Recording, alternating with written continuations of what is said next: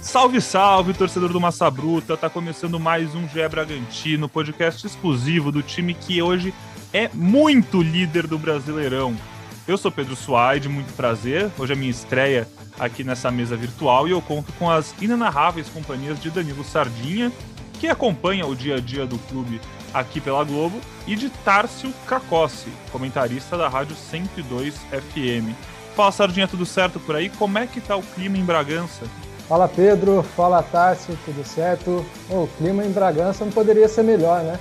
Time invicto no Campeonato Brasileiro, quatro pontos de vantagem sobre o segundo colocado. O início de campeonato melhor possível, né? É isso, exatamente. O Bragantino líder do Brasileirão, 17 pontos, 5 vitórias, 2 empates, vem de 4 vitórias seguidas. Atualmente ninguém para o Márcio Atualmente ninguém para o Massa Bruta. Tárcio, tudo certo contigo? Como é que faz? Quem vai segurar essa máquina de jogar futebol de Maurício Barbieri?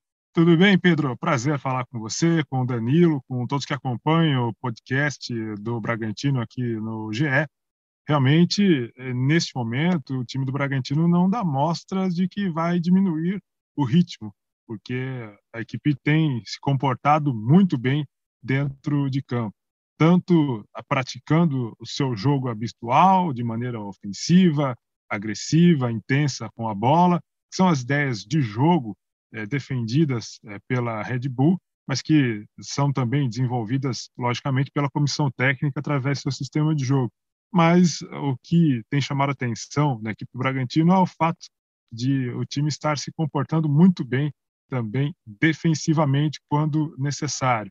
É o chamado saber sofrer na gíria do futebol.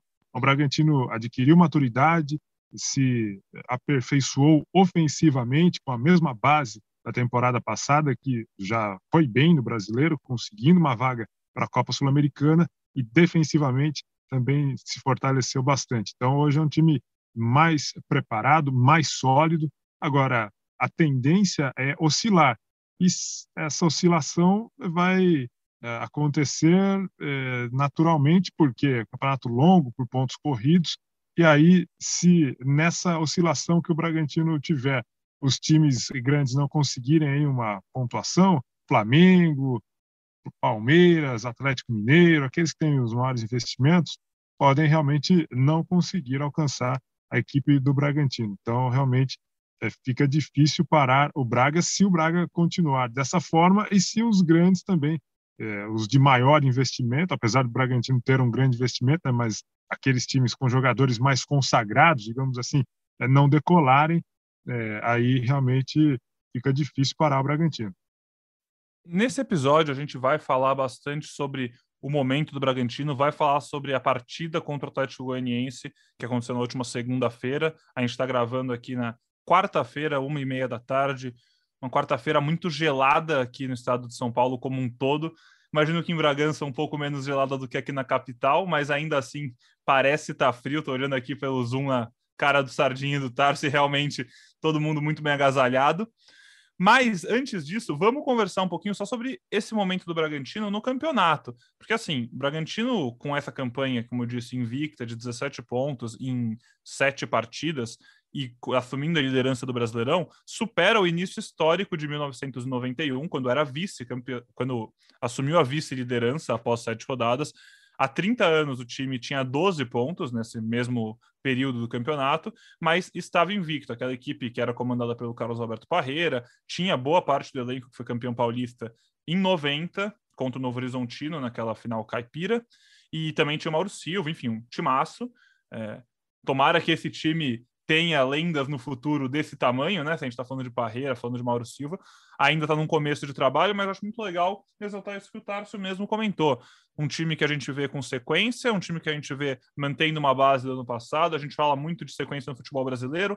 Bragantino é um dos poucos times que conseguem manter um trabalho por muitos meses. Maurício Barbieri, que foi um técnico que muita gente lá no Flamengo viu com potencial há alguns anos, mas muita gente também já quis colocar ele na fogueira, né? Quando ele não não deu certo efetivamente no Flamengo, apesar de fazer um trabalho bem honesto. É, e com o que tinha em mãos na época também não tinha muito mais o que fazer, né? Acho que isso é bem, bem debatível. mostrou que é um treinador da, dos melhores dessa nova safra do futebol brasileiro e cada dia se prova mais esse Bragantino. Esse ano passado era um time que ainda sofria muitos gols, esse ano parece estar se acertando e até por isso tem um zagueiro na seleção brasileira. Vamos falar sobre isso mais no fim do podcast. Mas agora, se você quiser saber mais sobre as semelhanças dos times de hoje e de 1991, essas duas equipes históricas do Bragantino, entra lá no GE. Globo que tem uma matéria muito legal falando sobre como o time de hoje superou essa equipe que marcou uma geração. Agora, falando sobre essa vitória contra o Atlético Goianiense. Esse jogo colocou, né, frente a frente o melhor ataque e a melhor defesa do campeonato. Ninguém tem mais gols do que o Massa Bruta e ao mesmo tempo ninguém sofreu menos gols do que o Atlético Goianiense, que agora sofreu três, mas ainda assim continua com a melhor defesa do campeonato. O Bragantino tem 17 gols feitos. E com um gol de Everton, que entrou aos 31 do segundo tempo, balançou as redes pela primeira vez como profissional, conseguiu os três pontos e colocou o fim de uma invencibilidade de 19 jogos do Atlético Goianiense jogando em casa. Então, assim, uma vitória muito grande, né? Muito grande mesmo. Um jogo muito difícil. Muito time grande já sofreu com o Atlético Goianiense no começo do Brasileirão. E o Bragantino mostra que, além de ganhar dos grandes, ele tá ganhando dos times que complicam para os grandes, né, Sardinha? Exatamente. O Atlético Goianiense, como você falou, é um time que já complicou para grandes clubes, né? Um caso recente foi o Corinthians, né? Tanto na, na Copa do Brasil, como também no, no Campeonato Brasileiro. Foi um jogo bem difícil. É, o Bragantino, né, diante de uma defesa boa como a do Atlético Goianiense, teve dificuldades para atacar, para levar perigo ao gol adversário. No primeiro tempo, por exemplo, foi uma chance só praticamente clara, assim, um cruzamento na área que o Léo Ortiz cabeceou e o Fernando Miguel fez uma grande defesa. Então foi um, um jogo realmente muito difícil. O Bragantino teve até mais o, o controle ali da, da, posse de bola, mas a questão de finalização, de finalização, de, de levar mesmo perigo, a equipe não conseguiu chegar tanto, né? Em parte também por, esse, por ter sido um jogo bem tático, as duas equipes marcando bem, pressionando ali a saída de, de bola do adversário.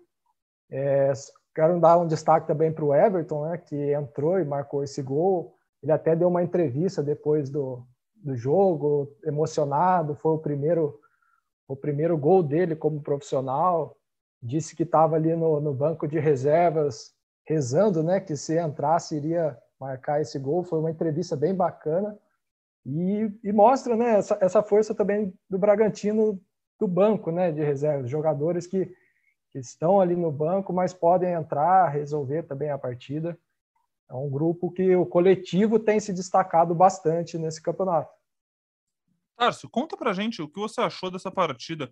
Vendo os melhores momentos, é uma partida bem franca, né? Os dois times criando chances, os dois goleiros fazendo boas defesas. Não tiveram muitas chances, mas tiveram algumas boas chances, né? Exato. O time do Atlético Goianiense foi corajoso, né? Porque é, muitas equipes é, não conseguem sair para o jogo contra o Bragantino justamente porque o Braga tem um sistema de jogo muito bem desenvolvido para atuar ofensivamente, a não ser aquelas equipes que têm jogadores de muita qualidade também, como nós mencionamos anteriormente, né, inclusive contra o Flamengo mesmo, é pela qualidade da equipe, o Bragantino até teve que ter uma postura diferente, né, mais é, reativa, postando é, nos contragolpes. Agora, é, equipes do Porto Atlético Goianiense geralmente têm mais dificuldades né, contra o Bragantino, mas o Atlético, mesmo com o desfalque do seu principal jogador, né, o João Paulo, meia, dá um toque de qualidade no meio de campo, muito bom nas bolas paradas, não se intimidou. E veja até uma certa limitação do elenco do Atlético Goianiense, porque não havia um meia é, da mesma qualidade ali do João Paulo para suprir essa ausência à altura. E o técnico Eduardo Barroca teve que colocar o Arthur Gomes, que não é bem um meia, é um atacante de velocidade, é, atuou improvisado nessa função, é, mas é, a estrutura de jogo do Atlético Goianiense é muito bem montada.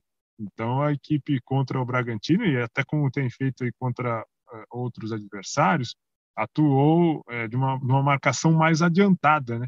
Realmente os zagueiros Bragantino uh, tiveram uma certa dificuldade na série de bola, embora não tenham perdido bolas em frente à grande área. Isso incomodou bastante a equipe do Bragantino E no setor de criação, meio de campo para frente, não houve espaço, né? Claudinho não teve espaço nenhum para jogar. É, no ataque, o Arthur também não conseguiu aparecer. Acho que do setor ofensivo, o que mais conseguiu é, se destacar, é, em alguns momentos também, porque é, não conseguiu aparecer tanto assim, foi o Elinho, né? Conseguiu uma boa finalização no segundo tempo, uma grande defesa do goleiro, e ele que conseguiu o passe para o gol. É, mas, é, mesmo assim, é, aquela questão da maturidade é, que eu falo da equipe do Bragantino, da entrega que o time tem tido, acabou aparecendo, né? Porque o Claudinho, se não teve espaço para jogar, se não conseguiu encontrar o seu melhor futebol, até porque estava voltando aí de um período é, afastado, né, pela comissão técnica, departamento médico por desgaste físico, ele no final do jogo conseguiu é, um desarme e iniciou a jogada do gol da vitória do Bragantino. Então é importante também a gente destacar esse aspecto da entrega do Bragantino num jogo em que teve dificuldades contra o bom e competitivo time do Atlético Goianiense. Tarso, você falou em entrega, o Danilo falou em elenco. Eu queria entender, esse Bragantino tá mais preparado no sentido de todo mundo saber melhor o seu papel? Porque assim, o que ano passado fez o Bragantino fazer uma campanha tão boa quanto a que foi, nas devidas proporções, né? É, foi muito um Claudinho genial, melhor jogador do Campeonato Brasileiro, melhor revelação, seleção cogitado em seleção brasileira. Esse ano, após sete rodadas, a gente não pode dizer que esse Bragantino é carregado pelo Claudinho, até porque ele não jogou várias partidas por seleção, por poupar. E quando jogou, ontem, por exemplo, não fez o gol, não deu assistência, mas entendeu o papel dele para o time como um todo. É, é assim que esse time pode ir mais longe, você acha? Eu acho que sim, né? O lado coletivo está mais é, fortalecido, o que acaba sendo natural até, porque no ano passado o Maurício Barbieri não teve muito tempo de trabalhar, embora esse ano também não tenha tido uma pré-temporada, na é verdade, mas já vem de uma sequência. Naquele começo de trabalho, é, o time do Bragantino estava com uma estrutura é, de jogo diferente, né? O Felipe Conceição privilegiava muito a parte tática, né?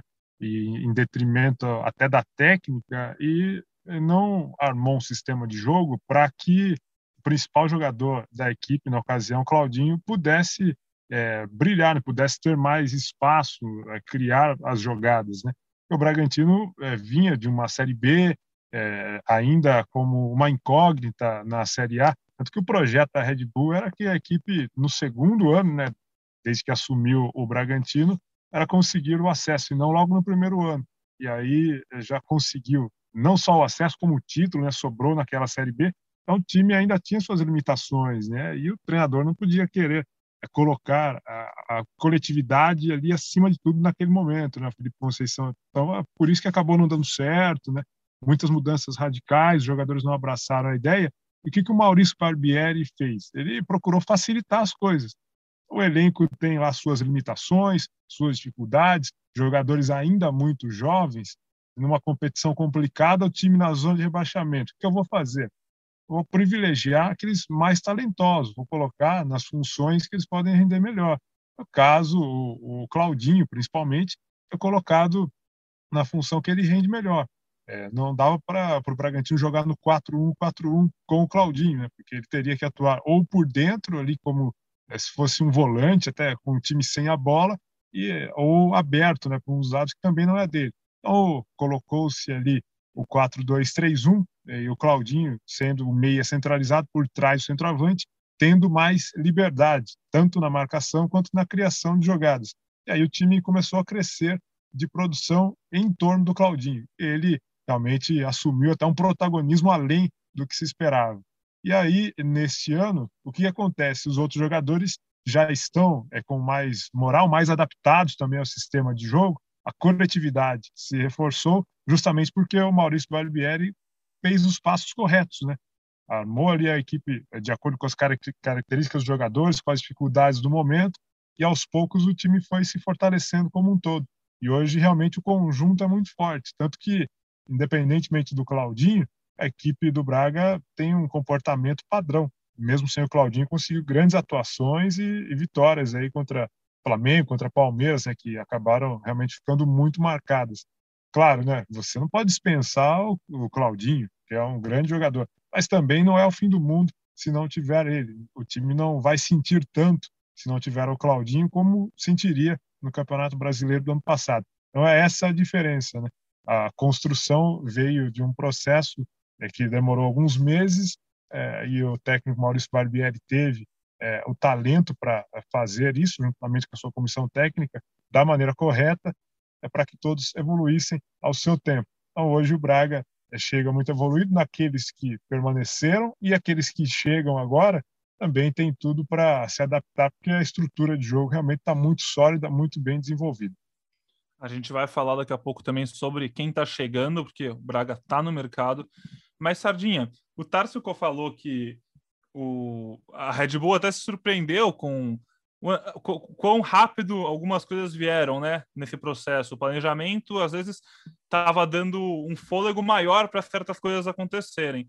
E do dia para a noite, o que era para ser mais um ano de se estabelecer na Série A, começar a ganhar espaço internacionalmente com Sul-Americana e até querendo, né, sonhando muito alto com beliscar uma vaga na Libertadores nesse G8 que o Brasileirão pode abrir mais uma vez, o Bragantino se vê em primeiro do Brasileiro, vencendo gigantes já, então assim, no primeiro turno não enfrenta de novo Flamengo e Palmeiras, que são os grandes que têm mais mais pontos até agora, porque se a gente falar de São Paulo, Grêmio são times que estão na zona de rebaixamento, Atlético Mineiro está no meio da tabela, assim como o Flamengo, mas o Flamengo tem duas rodadas a menos, então se o Flamengo ganhar as duas rodadas, ele provavelmente cola no G4 junto com o Palmeiras. Mas o Bragantino já ganhou desses dois times e agora precisa começar a fazer a lição de casa contra os times mais cascudos, né, que vão se fechar, que vão deixar o Bragantino ser o time favorito, como, por exemplo, o caso do Atlético Goianiense, partidas muito difíceis. E aí, eu fico lembrando, acho que o único campeão brasileiro de pontos corridos que foi uma zebra bem grande foi aquele Corinthians de 2017, é, que era uma época que o Palmeiras já era muito forte, tinham vários outros times com mais investimento. O Corinthians era visto como aquela quarta força no, no, no estado de São Paulo mesmo na época, né? As pessoas nem levavam a sério um possível título paulista e o Carilli ganhou o paulista e depois veio a ganhar o Brasileirão. E aí eu tô puxando isso porque, assim, eu acho que mostra em muitos casos que o futebol brasileiro, às vezes, é mais nivelado do que parece, no sentido de competitividade, e esse Bragantino está provando isso competindo contra qualquer um. E porque, no começo do programa, você falou de ver até onde vai, né? A oscilação é normal, você tem que ver até onde você consegue ir vencendo. Já está quase na metade do primeiro turno. Aquele Corinthians, por exemplo, acabou o primeiro turno invicto. Ele só foi ser derrotado, se não me engano, na vigésima ou vigésima primeira rodada.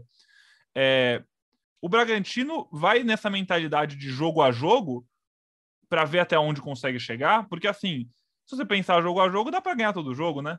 Sim.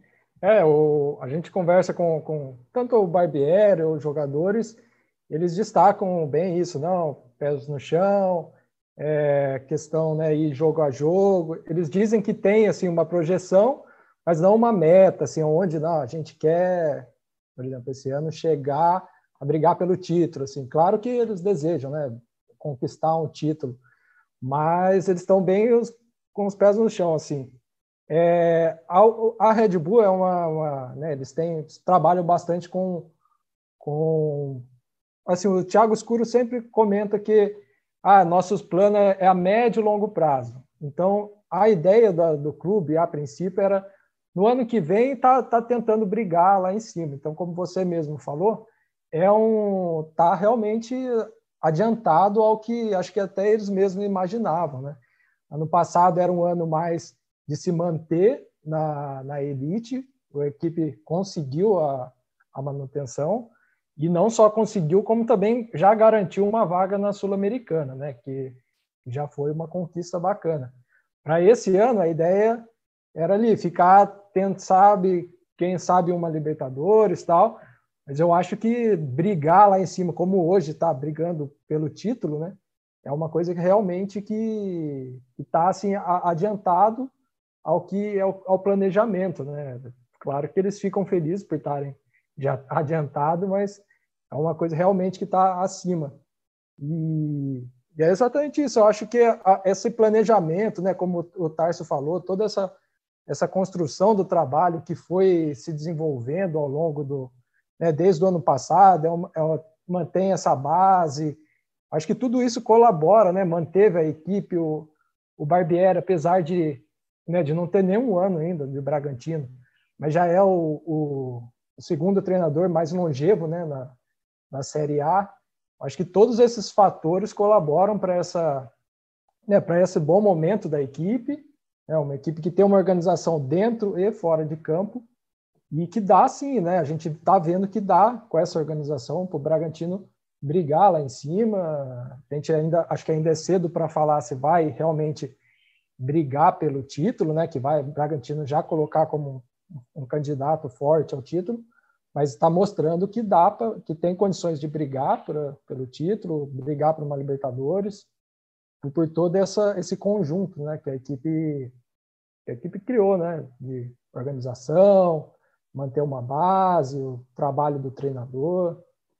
Outro dado importante, e acho bem interessante da gente levantar aqui e mostrar para o nosso ouvinte aqui, o Bragantino segue 100% como visitante. Ele está invicto no campeonato, mas todas as partidas fora de casa ele venceu contra Chapecoense, Flamengo, Corinthians Atlético Goianiense. A Chape é um time que deve brigar para não cair, apesar de estar tá engrossando nas últimas rodadas já. Mas se a gente falar de jogar contra o Flamengo no Maracanã, o Corinthians na Arena e o Dragão lá em Goiânia, são partidas extremamente difíceis para qualquer time conquistar pontos como um todo, né? Vencer, então, eu acho que a gente tem que tirar o chapéu porque esse Bragantino está fazendo no começo do campeonato. E aí em casa segue invicto também, mas com dois empates e uma vitória. E é em casa, em Bragança, que o Bragantino recebe o Ceará às quatro da tarde, na próxima quinta-feira. O Ceará hoje é o 12 colocado do Campeonato Brasileiro, tem nove pontos em sete partidas disputadas, vem de um empate contra o São Paulo em casa e antes ganhou do Atlético Mineiro em casa também. Depois de duas partidas lá em Fortaleza, eles viajam agora para o interior paulista para enfrentar o Bragantino. Ô Tarso, o que, que a gente espera dessa partida? Ah, um jogo franco né, entre as duas equipes, que são duas equipes de qualidade. Né? O time do Ceará também muito bem desenvolvido pelo técnico Guto Ferreira, que vem fazendo um bom trabalho. Aliás, um dado interessante também, né, duelo dos dois treinadores hoje mais longevos do Campeonato Brasileiro, o Guto Ferreira no Ceará e o Maurício Barbieri na equipe do Bragantino, o que também é, nos traz aí um dado um tanto quanto absurdo, né? Porque o Guto Ferreira, que é o mais antigo, começou o trabalho dele em julho do ano passado, não tem nenhum ano de trabalho e é o técnico. É, entendeu? E aí fica realmente é complicado o nível da competição também nesse sentido, né? É, os próprios dirigentes acabam prejudicando o produto é, no qual os clubes estão inseridos justamente por causa dessas mudanças que acabam impactando é, na equipe, né?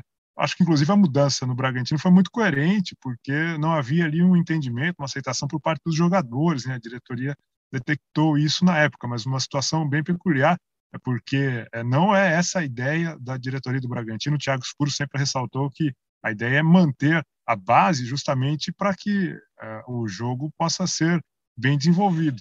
Tanto que é, o Bragantino tem aí os mesmos titulares praticamente que terminaram a Série A do ano passado, então é, é um time praticamente idêntico ao que terminou a Série A do ano passado. Talvez o Fabrício Bruno disputasse uma posição com o Lígia, mas na reta final já era o titular. Na lateral esquerda sempre houve essa disputa né, entre o Edmar e o Luan Cândido. Agora o Luan Cândido contundido, o Everson teve uma oportunidade, o Edmar retornou no último jogo, enfim. Então, ainda acho que a única dúvida é na lateral esquerda. Nas demais posições, a mesma coisa. E o treinador também, né? o mesmo treinador. Então, é fundamental essa sequência. É, no, no Ceará, é, o Guto Ferreira também é procurando manter a mesma base, é, embora não seja exatamente a mesma escalação, mas mesma base. E acho que o mais importante de tudo, a mesma estrutura de jogo. É de um time que, obviamente, até é por talvez não ter o mesmo investimento, o Bragantino não é tão ofensivo, não é tão agressivo, não é um jogo tão vistoso, mas também é uma equipe que é muito consciente, né? Time que sabe se defender muito bem, tem qualidade também é, de jogo, É, então vai ser um jogo franco, acho que um jogo aberto, um jogo bastante interessante entre Bragantino e Ceará. Sardinha estará em loco para acompanhar o que promete ser mais um grande jogo do Campeonato Brasileiro, do nosso líder do campeonato? É, nesse jogo eu vou acompanhar pela TV, vou estar fazendo o tempo real na, no, no GE, mas estarei acompanhando essa partida sim. E não é o acaso, né, que a gente fala de duas equipes que jogam um futebol tão promissor, duas equipes que não figuram entre os favoritos a serem campeões nacionais sempre, mas que sempre estão competindo nesse último ano. Será que é coincidência que são dois trabalhos, entre muitas aspas, longos, né? Porque a gente está falando de trabalhos de um ano, não são trabalhos longos, gente. Não, não tem como a gente ficar querendo rotular trabalho de um ano como longo, por mais que eles sejam os mais longos da Série A. É, realmente o que o Tarso falou é, é assustador, a definição dele foi perfeita. A gente está falando de 20 times, dos 20 melhores times do Brasil, nenhum consegue ter um técnico por um ano, praticamente. Essa é a rotatividade. E a gente está falando de dois times que já estão no topo dessa lista há um tempo. Se você for pegar qual, vários outros times, por exemplo, o Santos. O Santos, desde que o Barbieri foi contratado, já teve uns quatro técnicos, três, quatro técnicos, e tantos outros gigantes já trocam e vão para o fim da lista de novo, e vão indo, e vão indo. Mas enfim, voltando, Sardinha, acho que não dá para dizer que é coincidência, né? Não, é. O, o, próprio Maurício Barbieri, depois do jogo contra o Atlético Goianiense, é, a gente questionou ele sobre essa questão, né, dele ser o segundo do ranking, ele falou, é uma marca preocupante, eu não, não... Ele falou, é claro que eu fico feliz de estar tá de estar tá, de estar tá esse tempo no clube, mas eu não é uma marca para se comemorar, né? Afinal, ele não tem nenhum ano. E é isso mesmo. No, coincidência não é da, das equipes né, que estão com o treinador há um pouco mais tempo, apesar de não ser um grande tempo, mas de estarem fazendo esse, esse é um bom desempenho, porque tudo é, é questão de, né, de tempo, né, de trabalho, não é? Isso daí já está mais que provado. Eu acho que uma questão interessante, né, de dados assim, é que o Bragantino e Ceará na elite do Campeonato Brasileiro só se enfrentaram duas vezes e foi no, na edição passada. O Bragantino venceu os dois jogos. O primeiro jogo é, em casa, né, no, na Bia Bichedi, o Bragantino ganhou por 4 a 2 e no jogo de volta, no, no segundo turno, Lá em, Fortaleza, o Bragantino ganhou de 2 a 1 um jogo de, com três gols de pênalti. É, então, no, retrospecto recente na Elite, o Bragantino leva vantagem, mas no confronto geral, né, de toda a história das equipes, já foram, eu tenho aqui, foram 18 jogos, sete vitórias do Ceará, seis vitórias do Bragantino e cinco empates. 50 gols marcados, sendo 26 do Vozão e 24 do Massa. Perfeito, veremos então mais um capítulo dessa história ainda curta e que, quem sabe, logo logo será muito longa daqui a alguns anos. Duas equipes que parecem estar se estabilizando bem na primeira divisão, na elite do futebol nacional. Então é isso, pessoal. Quinta-feira, Bragantino e Ceará, quatro da tarde, hein? Fiquem ligados no tempo real de Danilo Sardinha no GE. Globo. Agora, Sardinha, eu vou jogar para você de novo aqui, porque lá no GE. Globo tem uma matéria bem legal que fala sobre o Bragantino gastar quase 150 milhões de reais para contratar revelações dos grandes clubes do, do Brasil. É, queria que você falasse sobre a matéria, sobre os nomes. É, tem o Praxedes, que é o último desses reforços, um cara que vem do Inter com muita expectativa. E falar, além desses casos específicos, e aí já botar o Tarso na conversa também para falar sobre os jogadores, falar um pouquinho sobre a mentalidade do clube nessa, nessas idas ao mercado. Essa, como que o clube vai visando o mercado atrás desse tipo de jogador? Exatamente. É uma filosofia né, da, da Red Bull que ela coloca as equipes que ela gerencia, né? Tem o Leipzig, tem o New York, que ela, que ela comanda, né? Que ela é responsável. Em todas essas equipes, ela preconiza a contratação de jovens atletas. Por quê? Bragantino tem essa filosofia de praticar um jogo mais agressivo, é, né, de privilegiar bastante a técnica.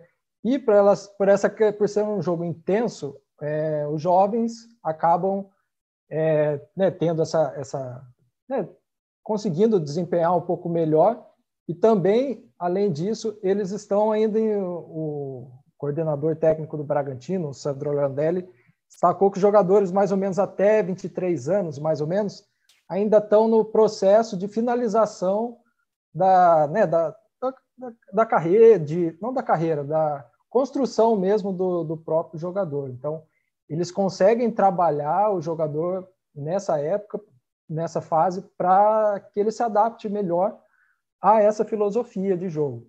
Paralelo a isso, tem a questão também é, comercial, né, que o jogador jovem geralmente tem um valor um pouco menor que o, que o valor quando o jogador já está no, vamos dizer, no auge, né, no, eles chamam de produto final. Então, o Bragantino consegue, às vezes, comprar com um valor um pouco menor, embora as contratações não sejam baratas, né, que a gente tem visto aí. Gastou quase 150 milhões, né, desde que a parceria é, começou, só para tirar jogadores de grandes clubes do Brasil.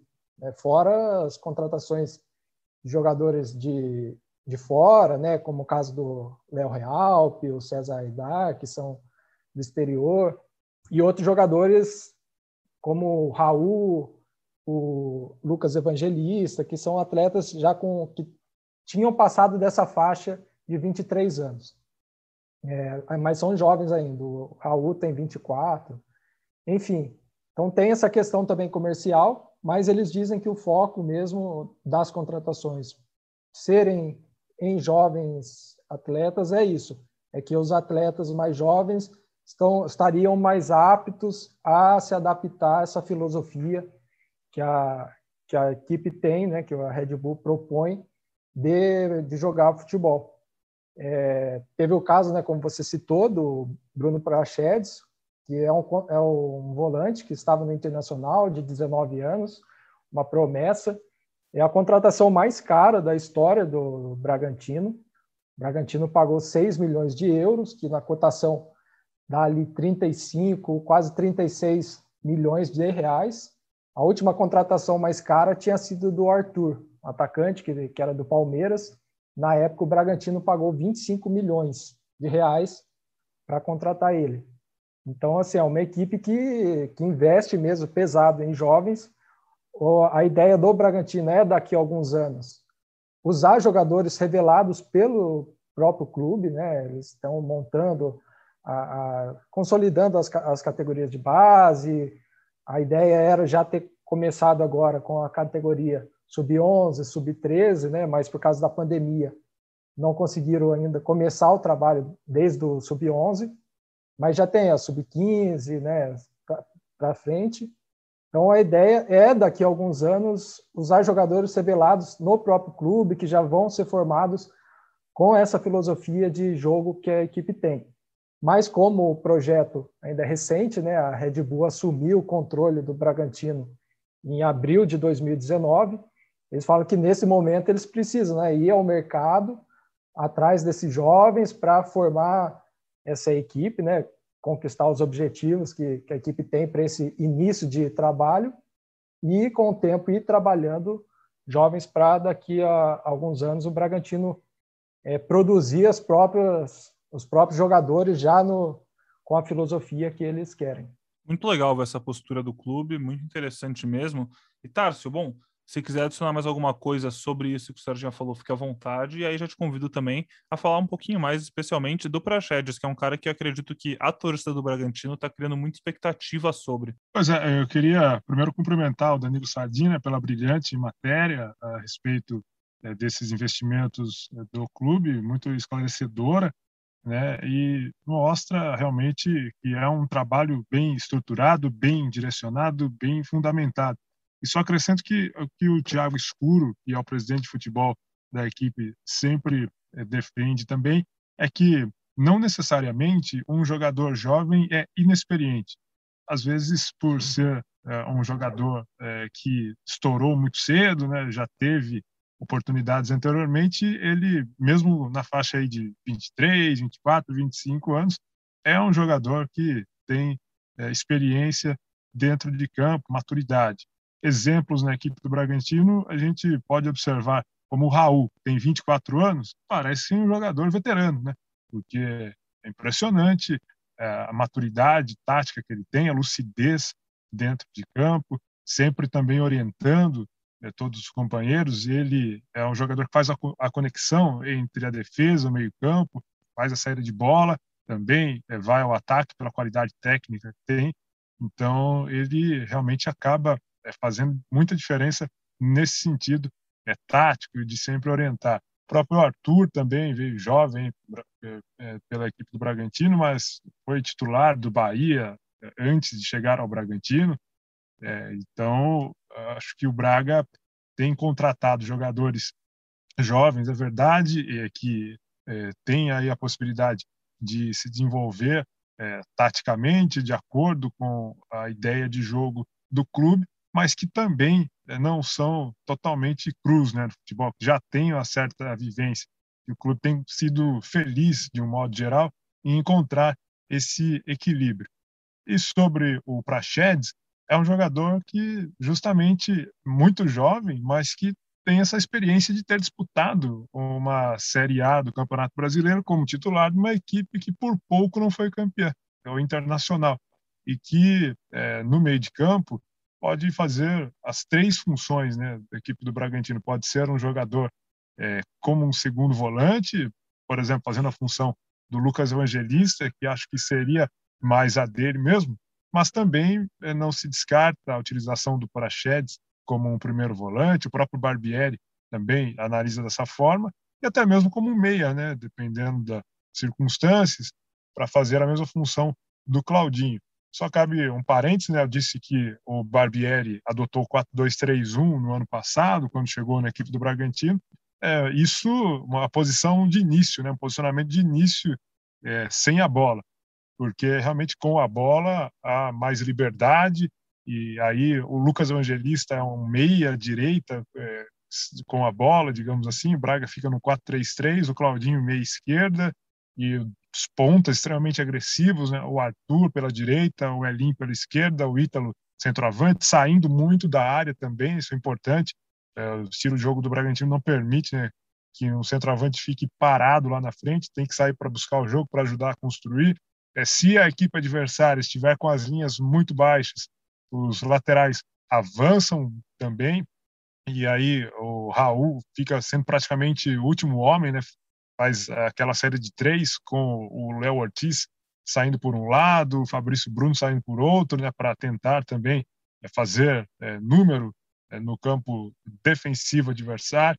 E aí acho que o Prachedes pode se encaixar muito nisso, porque é um jogador que é dinâmico, é suficiente dentro dessa ideia de jogo que o clube tem. Bruno Prachedes, então, reforço do Bragantino, meio-campista, 19 anos ainda, bem jovem, nasceu em 2002 2002, molecada. Hoje a gente tá gravando aqui faz. é o dia que o Ronaldo fez o gol da final da Copa em 2002. O Prachedes tava nascendo, tinha quatro meses. Mas enfim, 1,86, meia alto, canhoto, vem do Inter, foi pro Inter ainda como jogador de base, revelado lá atrás no Fluminense, em Xerém, uma das melhores bases do Brasil, sem dúvidas. Jogador de seleção brasileira de base também. Chega com bastante moral nesse Brasileirão, tem dois jogos, fez um gol. Vai ganhar bastante espaço nesse Bragantino. Esperamos para ver o que vai produzir. Eu acredito que foi uma baita contratação, viu? E, bom, seguindo aqui agora, já indo mais para o noticiário final do nosso podcast, só falar um pouquinho sobre Léo Ortiz, né? Zagueiro do Bragantino jogou essa partida contra o Atlético Goianiense e já se apresentou ao treinador Adenor Tite lá na Granja Comari, tá com a seleção, foi foi chamado no último sábado para substituir o Felipe, zagueiro ex-Corinthians, está no Atlético de Madrid, que torceu o joelho direito no treino, ele nem jogou nada da Copa América, e aí a, a seleção brasileira tem uma política com essa comissão do Tite de tentar cortar o mínimo possível de jogadores possível, o mínimo possível de jogadores, eles gostam de manter o grupo fechado, o Tite fala bastante sobre isso, mas nesse caso o Felipe não ia ter como voltar realmente e seria uma opção a menos, então Tite foi para uma solução rápida, caseira e que está jogando muita bola, faz uma baita temporada o Léo Ortiz, chega para compor uma zaga um pouquinho gabaritada da seleção brasileira, vai treinar ali com Marquinhos, Thiago Silva e Éder Militão, jogadores que tem só um pouquinho para ensinar para o Léo Ortiz, ainda jovem, mas muito maduro. né? Acho que é um exemplo que nem o Raul, como o Tarcio falou, de jogadores que parecem ter muito mais anos nas costas do que realmente tem e tá se provando um baita jogador, né? Sim, o Léo Ortiz é um jogador que a, gente até esperava que talvez poderia estar na, na lista para quem sabe uma Olimpíada, né? Tem é jovem também, teria condição de, mas é um jogador que, né, que merece essa convocação desde a, de 2019, né? Quando na Série B já era um jogador que mostrava uma qualidade não só na marcação, mas também como na saída, né? De ali da defesa, é um jogador muito técnico. Nesse último jogo mesmo contra o Atlético Goianiense, é um jogador que que foi um dos destaques da, da equipe do Bragantino. É, então é uma convocação merecida. Como você bem disse, né, ele é um jovem experiente com certeza vai ganhar muito nessa passagem pela seleção, que tem já zagueiros renomados. Aí. Ah, sem dúvida, né? Acho que é merecido pelo que ele vem fazendo. O Ortiz realmente tem esse perfil também de liderança, né? Por exemplo, do Raul, é, acabei nem mencionando o Léo Ortiz, porque ele já era do clube, né? veio aí da, da época do Red Bull Brasil, mas também já contratado na época pelo Red Bull Brasil, talvez pensando já num, num momento é, mais longevo, né? porque o Léo Ortiz, ele é um cara de muito talento, isso é, é algo notável desde as das categorias de base, do internacional, é, e não à toa acabou sendo um investimento da Red Bull na época, e o que faltava ao Léo Ortiz, até mesmo quando começou a Série B de 2019 pelo Red Bull Bragantino, era um pouco mais de firmeza em alguns momentos, né? Era um jogador muito técnico, mas que errava algumas saídas de bola. E aí ele foi também é, amadurecendo em todos os aspectos. Né? Então, além da qualidade é, da saída de bola, passou a ser mais firme nos desarmes, né? com um tempo maior de bola, é, um zagueiro de mais força, né? de mais pegada é, aliando essa técnica. Então, hoje, os números dele são excelentes, né? Em relação a interceptações, a desarmes, né? A, até mesmo finalizações, às vezes chegando. Contra o Atlético Goianiense, por exemplo, ele é, veio de trás, surpreendendo, quase que marca um gol de fora da área. Cabeceio defensivo e ofensivo. Então, todos os aspectos aí é, para um zagueiro, ele tem, atua dos dois lados, né? E aí realmente acaba sendo excelente para a carreira do jogador no momento em que ele tem um entendimento muito grande do jogo, né? E para a própria seleção também, por ter aí um cara chega com gás, com vontade, querendo muito na carreira, é para suprir a ausência do Felipe e também é, uma seleção brasileira já mais evoluída taticamente, né? O problema da seleção é que a seleção não tem enfrentamentos de grande nível, né? mas essa é uma outra, uma outra questão, né? não tem oportunidade de enfrentar grandes seleções europeias, por exemplo, né?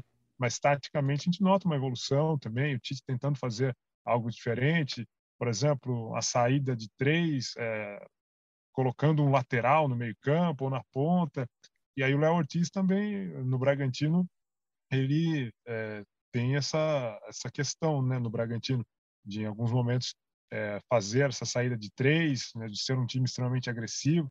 Então acho que vem a calhar essa convocação e para o clube nem se fale, né? Realmente foi uma repercussão muito grande é, dentro é, do clube que depois é, de 30 anos aí voltou a ter um jogador na seleção. O último jogador é, convocado foi o Alberto, né? Um amistoso em dezembro de 1993 e aí o clube realmente agora é, consegue ter um jogador novamente na seleção principal e, consequentemente, a cidade também acabou ficando muito empolgada, né? Foi aí é, motivo de grandes comentários por toda a cidade de Bragança Paulista essa convocação do Léo Ortiz e fica a expectativa muito grande, né, para que ele possa entrar aí com a camisa da seleção brasileira. Quem sabe, né? Difícil, né? Porque o time já está bem estruturado, já está bem sólido e se trata de uma reta final, jogos decisivos de uma Copa América, mas se ele tiver a oportunidade de entrar em campo, sem dúvida nenhuma é, vai haver uma vibração como se fosse um gol